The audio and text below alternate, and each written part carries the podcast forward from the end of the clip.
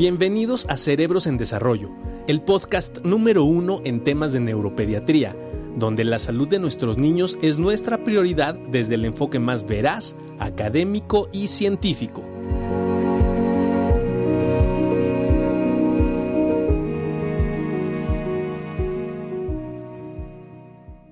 Hola, ¿cómo, ¿Cómo estamos? Muy bien, ¿y ustedes cómo están? ¿Cómo están? ¿Cómo están? ¿Qué tal les va el día de hoy? ¿Cómo han estado todos ustedes? Cerebros en desarrollo, aquí estamos. Ahí Daniela tenía, Y tenía Muy preparado. bien, hoy, hoy tenemos un súper tema, compadre, súper tema que yo no sé a cuántos de los que nos están escuchando aquí, eh, pues les va a caer un poco el 20. Entonces, hoy vamos a tocar un tema muy interesante, mi estimado Juan Carlos, que tiene que ver con el trastorno por déficit de atención con hiperactividad en adultos jóvenes y adultos. Fíjense que cuando yo más o menos hace unos, unos 26 años, este, que empecé a tratar el trastorno por déficit de atención, se decía que desaparecía después de la adolescencia y que después de la adolescencia ya, ya no había trastorno por déficit de atención. Y sin embargo, en los últimos 20 años hemos podido observar de manera muy interesante, y ahora está muy bien descrito, que por el contrario, hasta el 70% de los pacientes adultos siguen persistiendo y manifestando algo que se conoce como el TDAH residual. Entonces, Juan Carlos, y algo bien interesante es que de repente la gente no alcanza como a entender por qué se sigue dando el trastorno por déficit de atención en adultos. Dos, es importante reconocerlo y tratarlo. Sí, sí, que, Sí se puede tratar. ¿Y por qué es importante tratarlo? Eh, y es una pregunta bien, bien frecuente ¿no? que hacen en la consulta y no sé qué, qué le parece, pero de repente es así de, es que yo creo, ¿no? Cuando empiezas a escuchar, empiezas a recapitular un poquito las manifestaciones de tu hijo y todo, y de repente dices, creo que sí me veo un poquito reflejado en lo que me pasaba cuando yo era niño, ¿no? Me iba mal en la escuela, tenía muchas broncas, me castigaban, me costaba mucho trabajo terminar la tarea, etcétera, etcétera. Era impulsivo. Era impulsivo. ¿Qué pasa? De repente te dice con papá, oye, ¿y yo puedo tener y puedo ser diagnosticado en este momento entonces o no? Ya pasó mi momento para ser diagnosticado y solamente se hace en el niño. Y la respuesta es, claro que te puedes diagnosticar. Aquí la clave está en que los síntomas principales de déficit de atención, ¿no? los debiste de haber tenido antes de los 12 años, era decir, por ahí no te diagnosticaron, seguiste avanzando en la vida con un, con un TDA no tratado, con todo lo que eso conlleva, ¿no? Esta serie de comorbilidades que iremos platicando a lo largo de, del día de hoy, de la plática, pero al final sí se puede.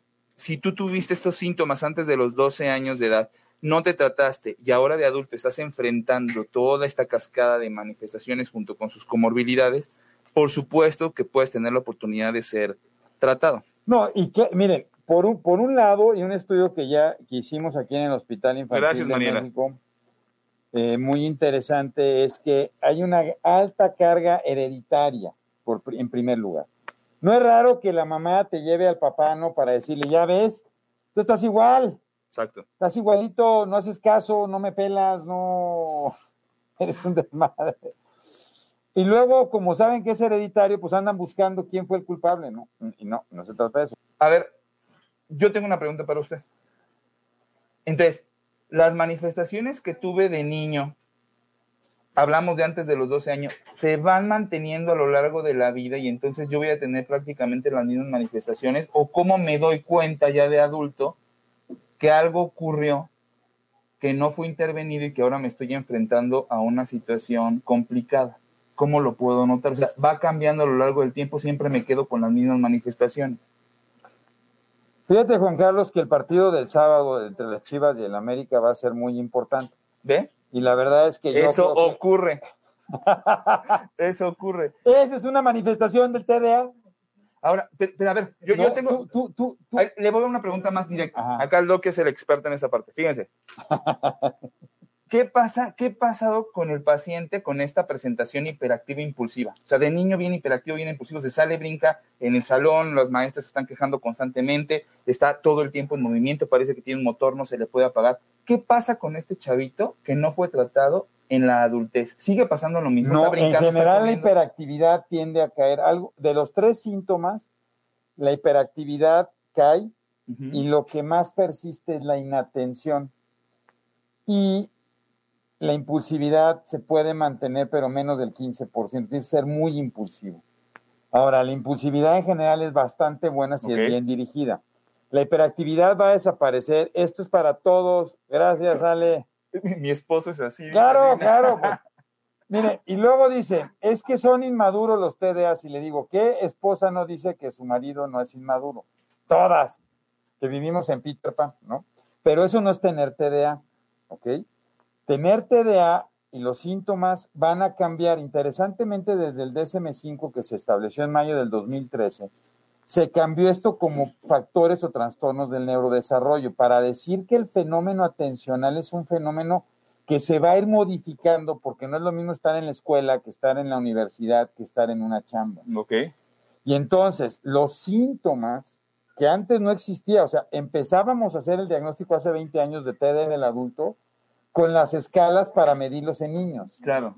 Y entonces tuvimos que generar, bueno, se tuvieron que generar escalas para medir en adultos porque cambia la sintomatología. Claro. Y es bien interesante porque la sintomatología en general Abdón, abrazo. pareciera, abdomen, un fuerte abrazo, pareciera en la sintomatología, fíjense qué interesante, que no es tan manifiesta, ¿no? O sea, probablemente un niño es mucho más eh, visible. Ok. En un adulto dices, pues, ¿cómo mides la inatención? Uno de los síntomas de la inatención más importantes es lo conocido como la procrastinación. La procrastinación es, por ejemplo, yo tengo que hacer una presentación de un congreso mañana. No es cierto. Porque fíjense, el los TD impulsivos como yo, como Juan Carlos, ¿no? Nunca decimos decir, saber decir que no. O sea, siempre decimos que sí a todo. Ese es un problema del TDA.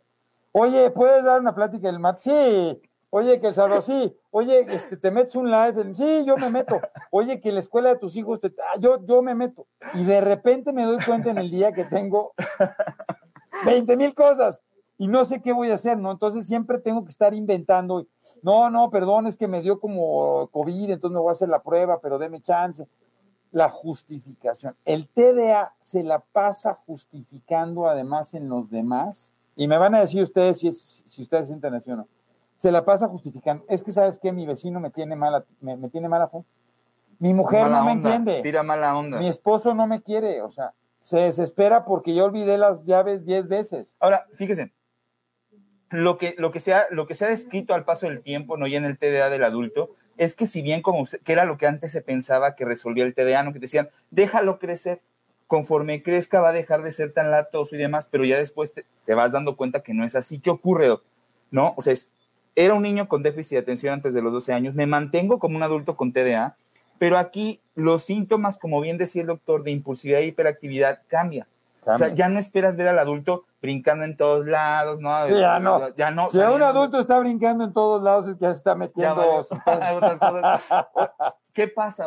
Lo que dice, ¿no? Lo- y, y- y lo que viene, la parte de criterios de diagnóstico, es que esta, esta hiperactividad, incluso la parte impulsiva, puede transformarse, puede modificarse e internalizarse. Es decir, ya no estás brincando todo el tiempo, pero por dentro tienes esa sensación de tener La que hacerlo. la La inquietud. la inquietud ya es interna. Entonces, estoy aquí parado, ¿no? Estoy en una clase, pero, pero yo por dentro no quisiera estar aquí, quisiera estar haciendo otras cosas, ¿no? Y entonces ya no eres el niño que brinca, sino el adulto Yo que también, Daniela. internamente tienes esta sensación, ¿no? Sí, definitivo. Y la otra... Bueno, la- pero espérate, pero Sí, no solo es la sensación, que hay que definir muy bien y hay que diferenciar entre la inatención y la impulsividad. Por ejemplo, ¿por qué los impulsivos tienden a tener mayor cantidad de abuso de sustancias? Porque no saben decir que no.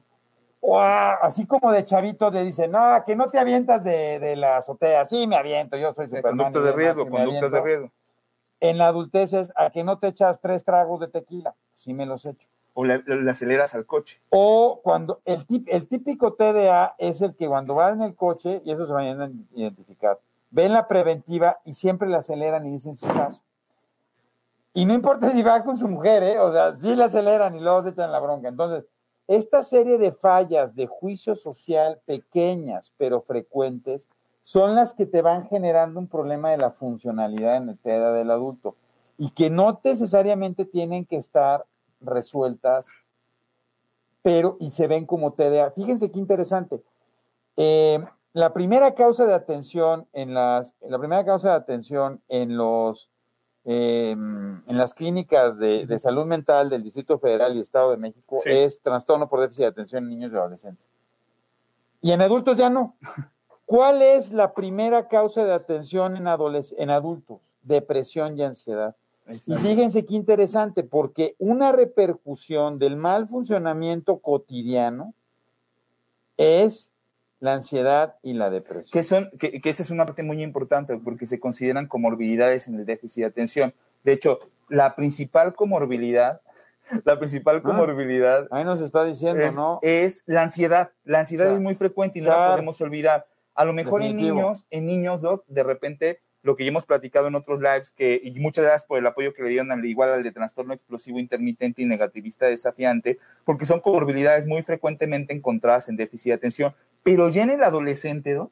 ¿no? Y en la etapa adulta sí me atrevo a decir que la ansiedad y la depresión se deberían de considerar y se consideran como comorbilidades muy frecuentes en pacientes con déficit de atención, que era una de las preguntas que nos había echado en, en Instagram. Nos dice, oigan, yo creo que tengo TDA, ¿no? Pero a mí me diagnostican con ansiedad, me dan ansiolíticos, me dan antipsicóticos, pero yo sí creo que lo que me pasa es déficit de atención. ¿Cómo le hago para guiar el tratamiento? Hay que, hay que ver Hay si cumple que, hay que ver criterios si cumple criterios y cambiar el tratamiento, porque lo más interesante es que si tienes eso, lo que requieres es resolver el tema de funcionalidad ejecutiva.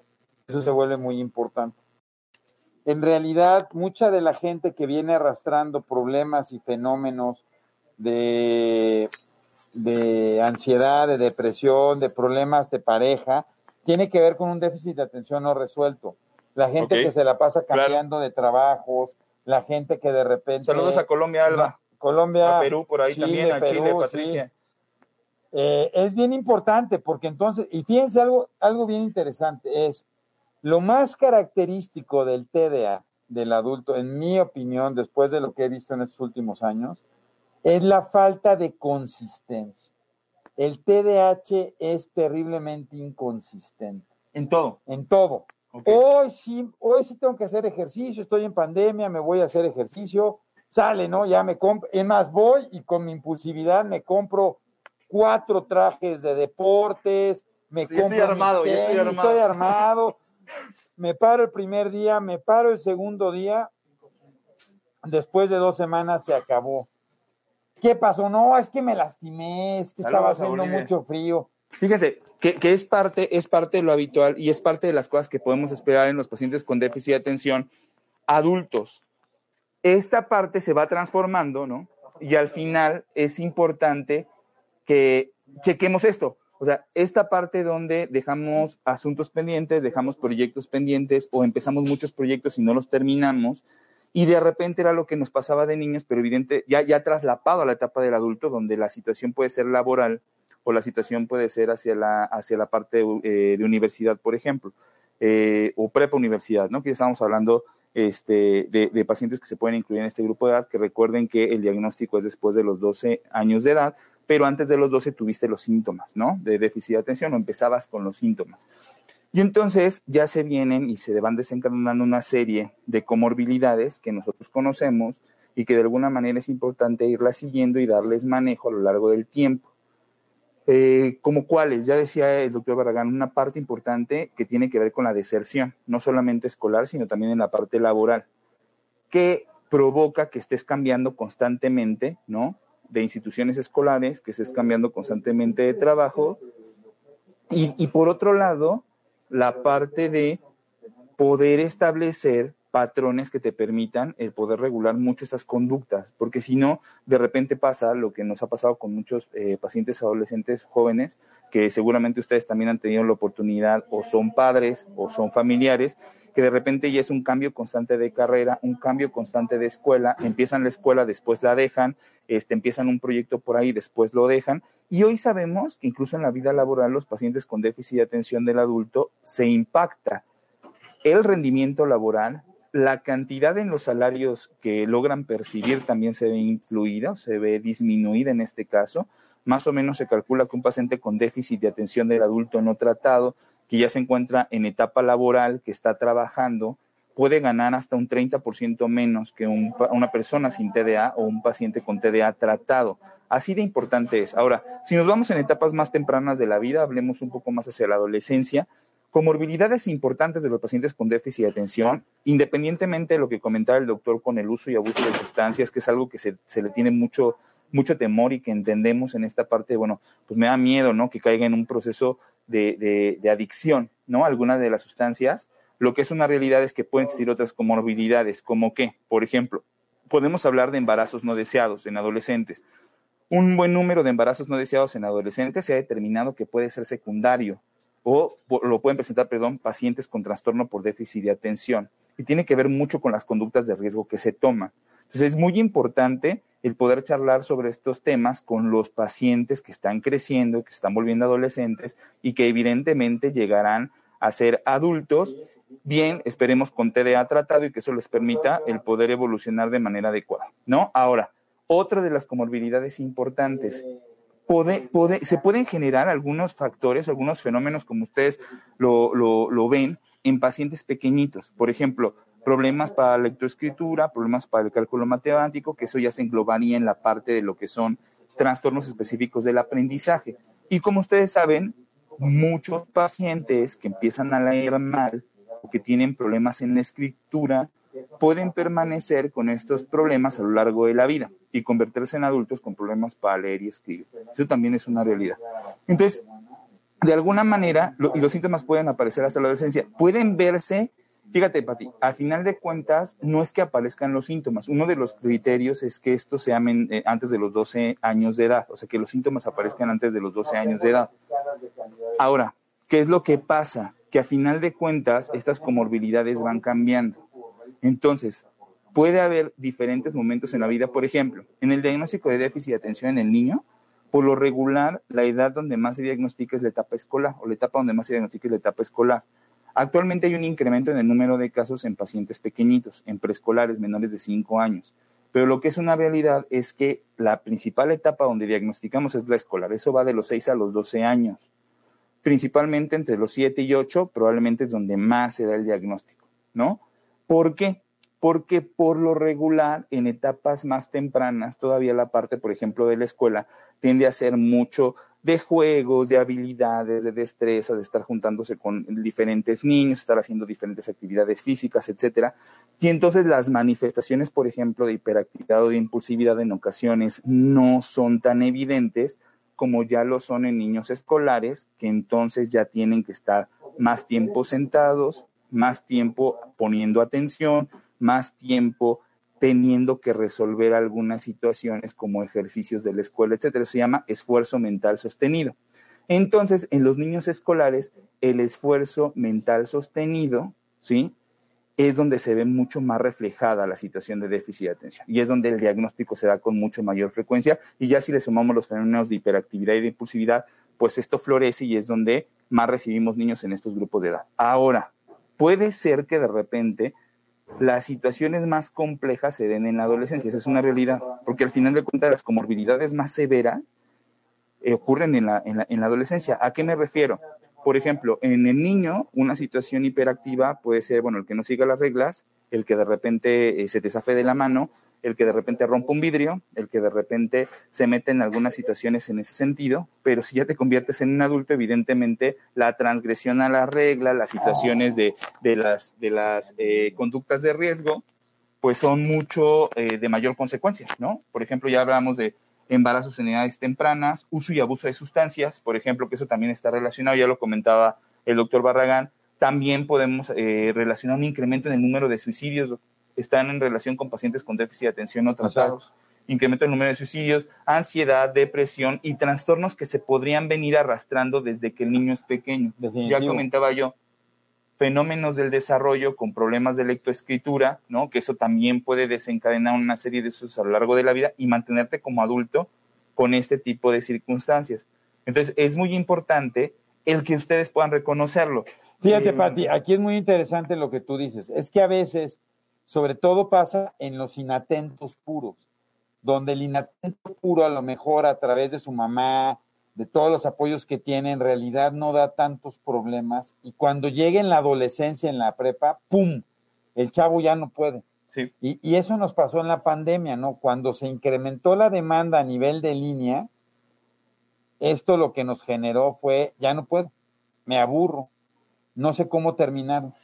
Y entonces, sí, más bien, ahí lo que hablamos y habla el doctor Cogil, no es del TDA subclínico de un TDA que a lo mejor no tiene tanta sintomatología hasta que llega un momento que el ambiente es tan complejo que ya no le alcanza.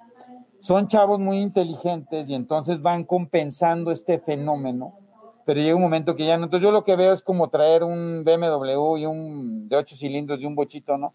Que van muy bien a lo mejor en la carretera, pero cuando llega la subida, se queda ya no le da entonces la complejidad de la que pasa. Y eso te empieza a pasar en la, en la chamba, cuando te empiezan a exigir, cuando tienes que hacer, que además de la chamba tienes que estar en tu casa, que tienes que cumplir con los hijos. Cuando hay esta diversidad de situaciones, entonces empieza a ser muy difícil. Mire, ahorita, contestamos eso. Dile, dile. Fíjate, no, yo lo quería decir, dice, bueno, y entonces si no tuvo síntomas en la infancia y los empieza a presentar en la adolescencia, ¿se puede considerar TDA? Fíjate, si los síntomas se presentan antes de los 12 años de edad, sí puede ser diagnosticado como un TDA del adulto.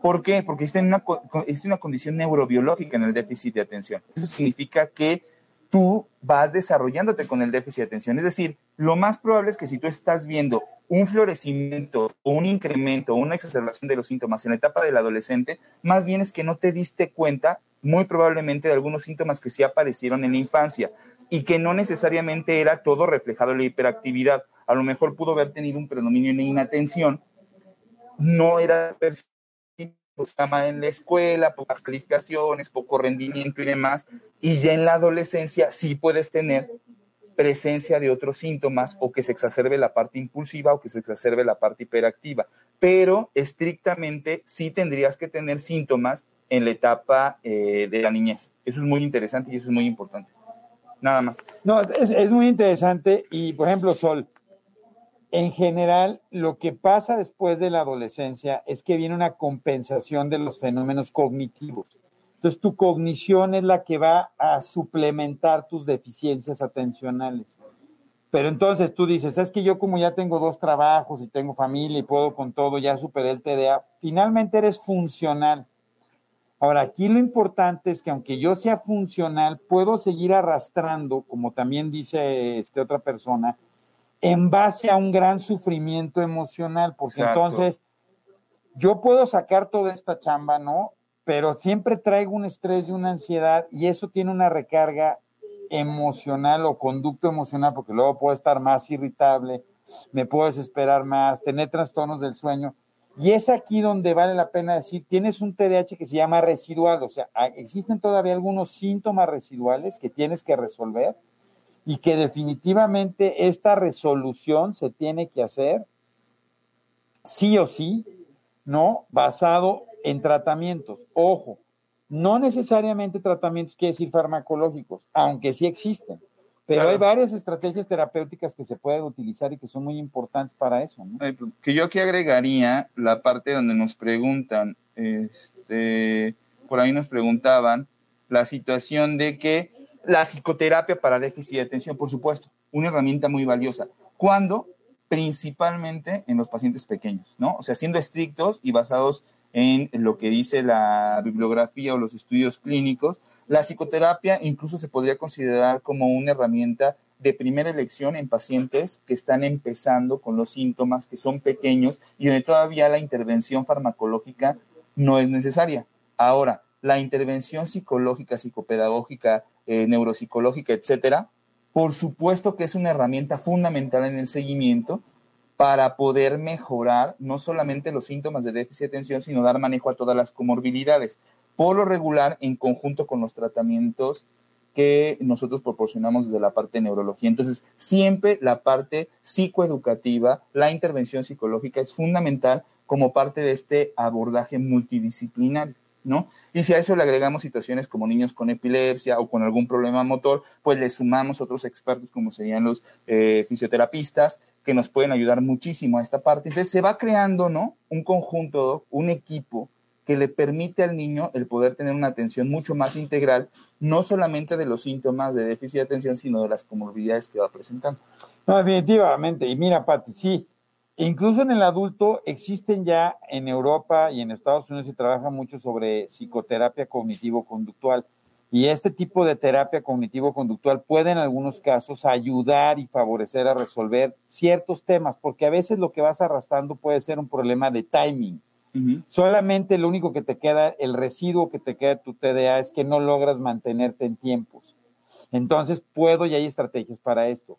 A lo mejor lo que tengo es un problema de organización. No sé cómo organizar y planear mis, mis cosas para poder llegar a ellas y cumplirlas en tiempo y forma. Entonces también saber que existe. Entonces, sí, definitivamente, eh, aunque tengas comorbilidades, la idea es poder hacer un planteamiento diagnóstico, hacer el diagnóstico y sobre eso poder establecer dónde poder empezar el tratamiento. Ahora, los tratamientos, interesantemente, porque el TDA es la misma causa en el niño que en el adulto, porque es lo que vienes arrastrando. Por es lo, que tanto, son los mismos tratamientos. Yo era sano y de repente me dio TDA. No, eso no, pasa. Por eso es, es, lo que íbamos en esta parte del adolescente, de, de repente todo estaba bien y de repente me dio este, me dio como, me dio como TDA, ¿no? Estaba no, no pasa, no, o sea, tú ya eres TDA. Es una situación biológica, es una situación neurológica. Gracias, Tania. Entonces, por eso siempre decimos, es que la crianza, es que este factor, es que eso desencadena. No, no, no. O sea, el origen es biológico. Bueno, es que para nosotros somos más probiológicos, Juan Carlos que somos probiologistas, sabemos que muchas de las conductas y lo que tú te vas teniendo depende de tu percepción y eso es muy, muy importante. ¿Es genético? No, no pasa. ¿El TDAH Dice que sí es genético. No. Sí. ¿Sí? Altamente genético, hasta el 78% es genético. Muy genético. De hecho, es parte de las preguntas que se tienen no que hacer. No necesariamente viene de mamá y de papá, ojo. Porque siempre andan buscando del papá nada, del papá no. Oye, ¿entre hermanos? También pero es más difícil. O sea, en general tener una familia donde tengas dos hijos con TDA de la misma presentación es muy raro. Lo que sí puede pasar en general es que puedas tener un TDA inatento y un TDA hiperactivo impulsivo. Que eso también demostramos, que el hecho de tener un papá con TDA en un estudio que hicimos con la doctora Andrea Saldívar, a la cual le mando un fuerte abrazo, fue que lo que tú heredas es una alteración de las funciones ejecutivas y te puede dar otras manifestaciones. Totalmente. Y, a final de cuentas, como ya decía el doctor, se han hecho estudios, ¿no? Principalmente entre gemelos, que es lo que más se, se, se, se, ocupa en investigación, donde se han determinado hasta 400 genes diferentes para trastornos de neurodesarrollo, donde se incluye déficit de atención. Eso es muy interesante, porque entonces, por supuesto que existe un factor hereditario, genético. Es muy importante que en la historia clínica que nosotros realizamos siempre es, oye, no hay un familiar cercano con algún problema del neurodesarrollo, ¿no? Como déficit de atención, no, Y esto que pregunta Sol, muy interesante.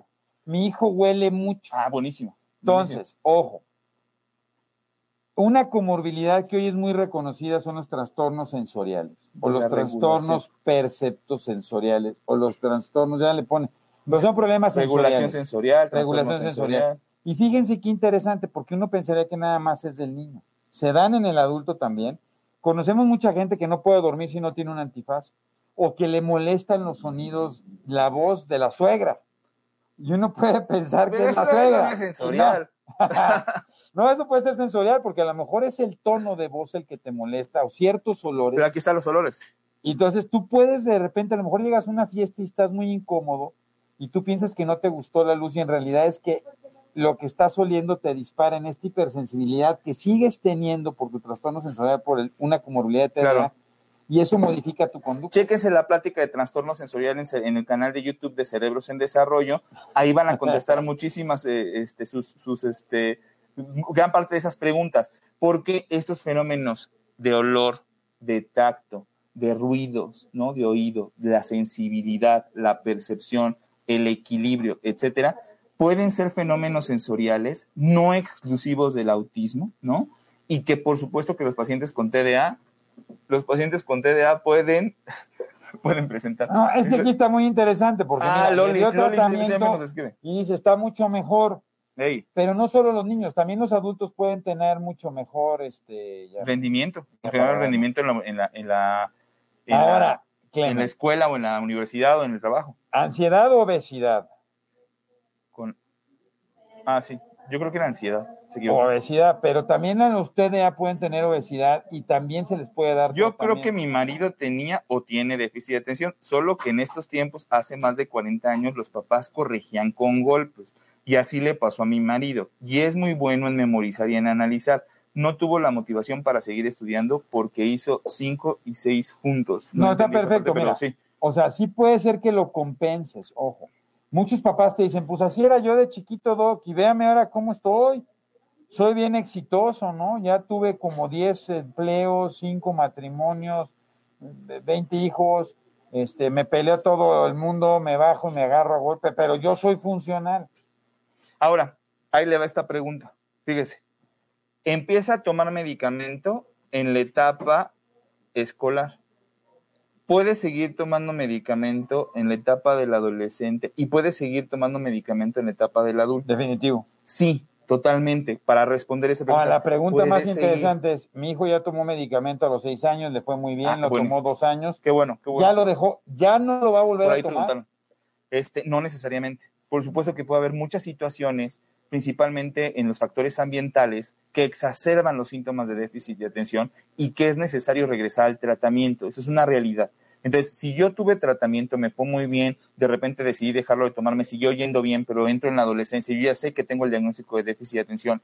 Y el cambio, ¿no? Por ejemplo, que es muy frecuente, de la secundaria a la prepa o de la prepa a la universidad, empieza a exacerbar mis síntomas, estoy muy inatento, vuelve la, la situación impulsiva, hiperactiva, la parte principalmente de memoria de trabajo, concentración, esfuerzo mental sostenido. Por supuesto que puede exacerbar esos síntomas y es necesario probablemente volver a consultar y reiniciar su tratamiento. Eso puede pasar. Y no tiene nada de malo, no quiere decir que sea una recaída, es que al final estos síntomas residuales acaban por no darte ya la- las compensaciones que tienes. Qué, qué- qué importante lo que toca Tania. Una de las comorbilidades que también se han estudiado es la agresión intrafamiliar o el abuso intrafamiliar.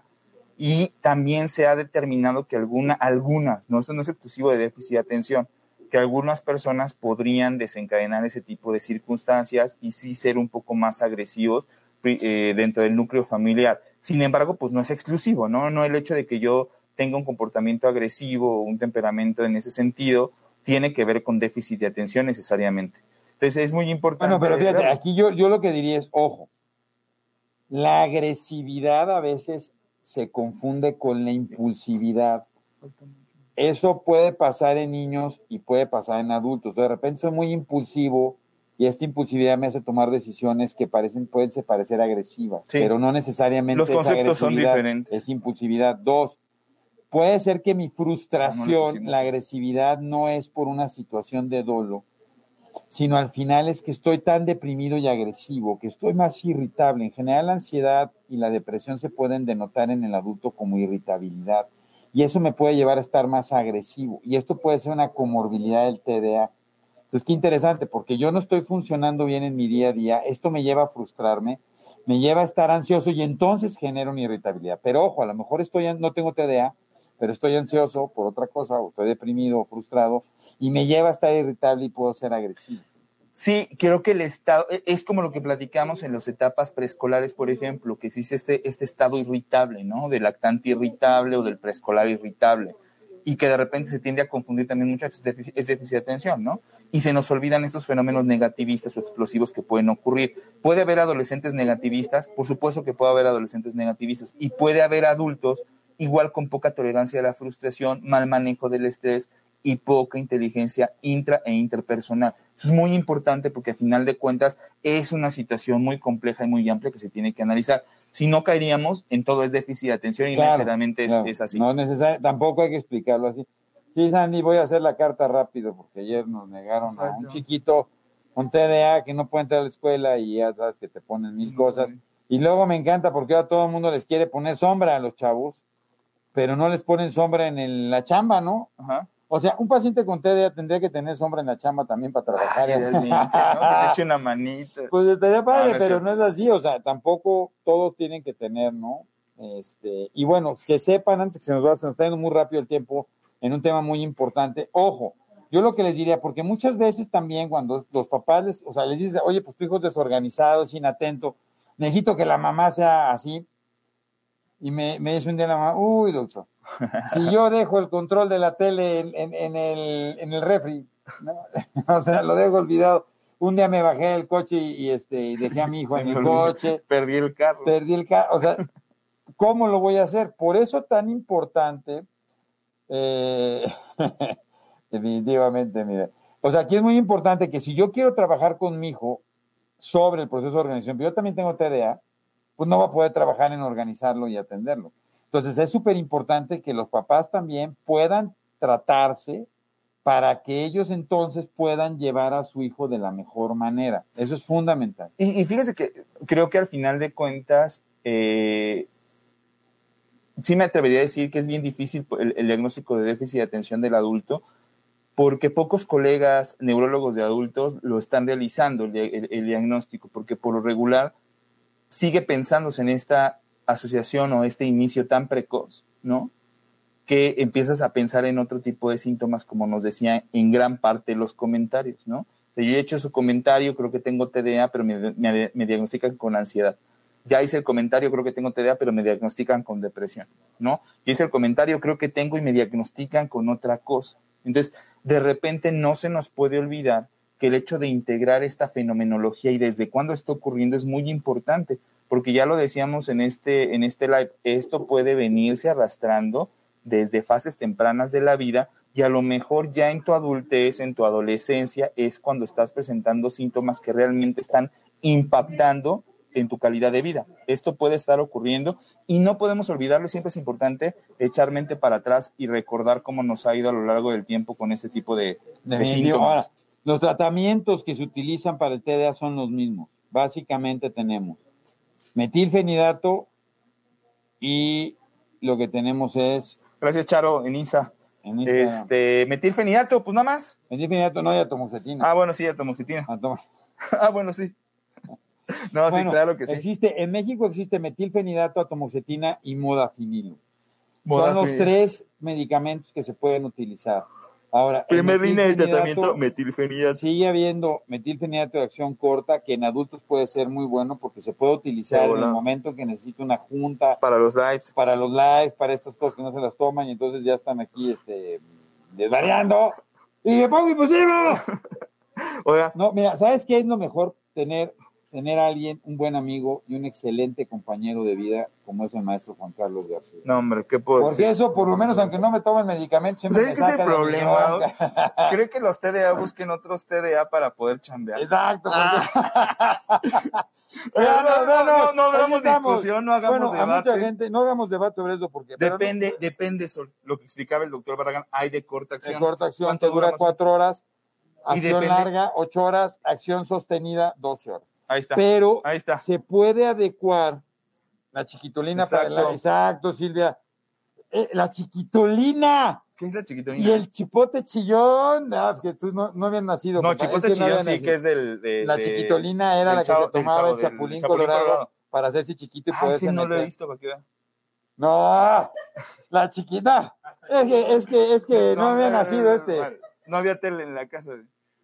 A ver, Grina, ya no, ya no leí. Pero bueno, entonces sí existe el tratamiento. Ahora, una cosa muy importante, el metilfenidato no se metaboliza en hígado, no se metaboliza en riñón, no se metabol no genera problemas en hormonas sexuales. Y, y de adulto me puedo volver adicto al medicamento. No me vuelvo adicto al medicamento. No. ¿Concerta puede causar ansiedad? Sí, sí.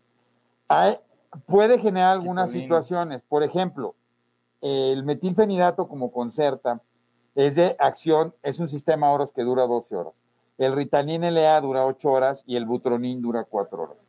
estos tres excelentes medicamentos, ¿no? Eh, y ahí está, ¿no? No reflejan posturas. Sí, claro. Pero en general pueden dar algunos efectos. Por ejemplo, te pueden dar taquicardia como el café. Y mucha gente asocia la taquicardia con ansiedad.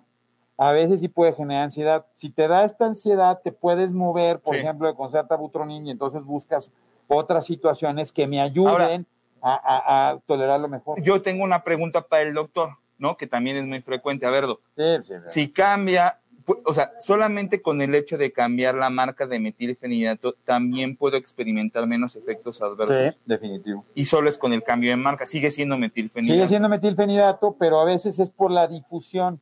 Entonces, por ejemplo, a lo mejor Tradea no me está cayendo bien y puedo cambiar a Butronin o puedo cambiar a Concerta. o al revés, Concerta aquí no, me está cambiando. bronca, ¿eh? aquí es igual. o estoy tomando. Concerta y me cambio Tradea y ya no tengo esos efectos. O sea, Saludos Ecuador ahí en Instagram. Un saludo, doctora Sofía. Y doc- sí, doctora Sofía está Ecuador. Un muchos abrazo. saludos.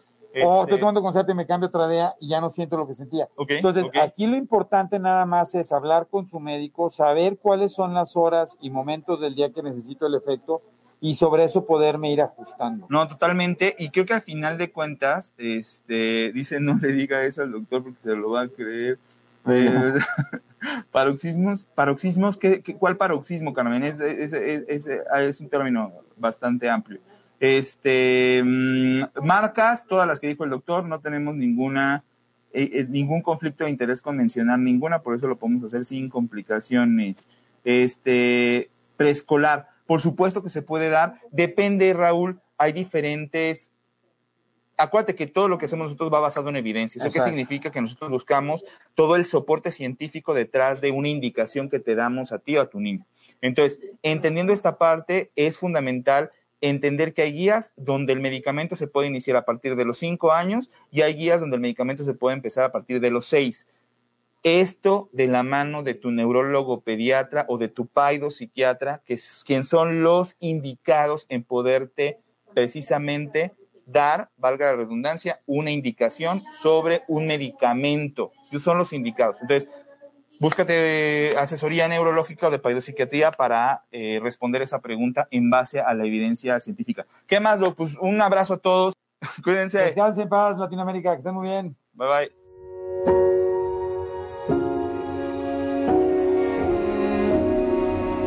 Cerebros en Desarrollo, el podcast comprometido con la idea de que en los cerebros de nuestros niños no hay límites.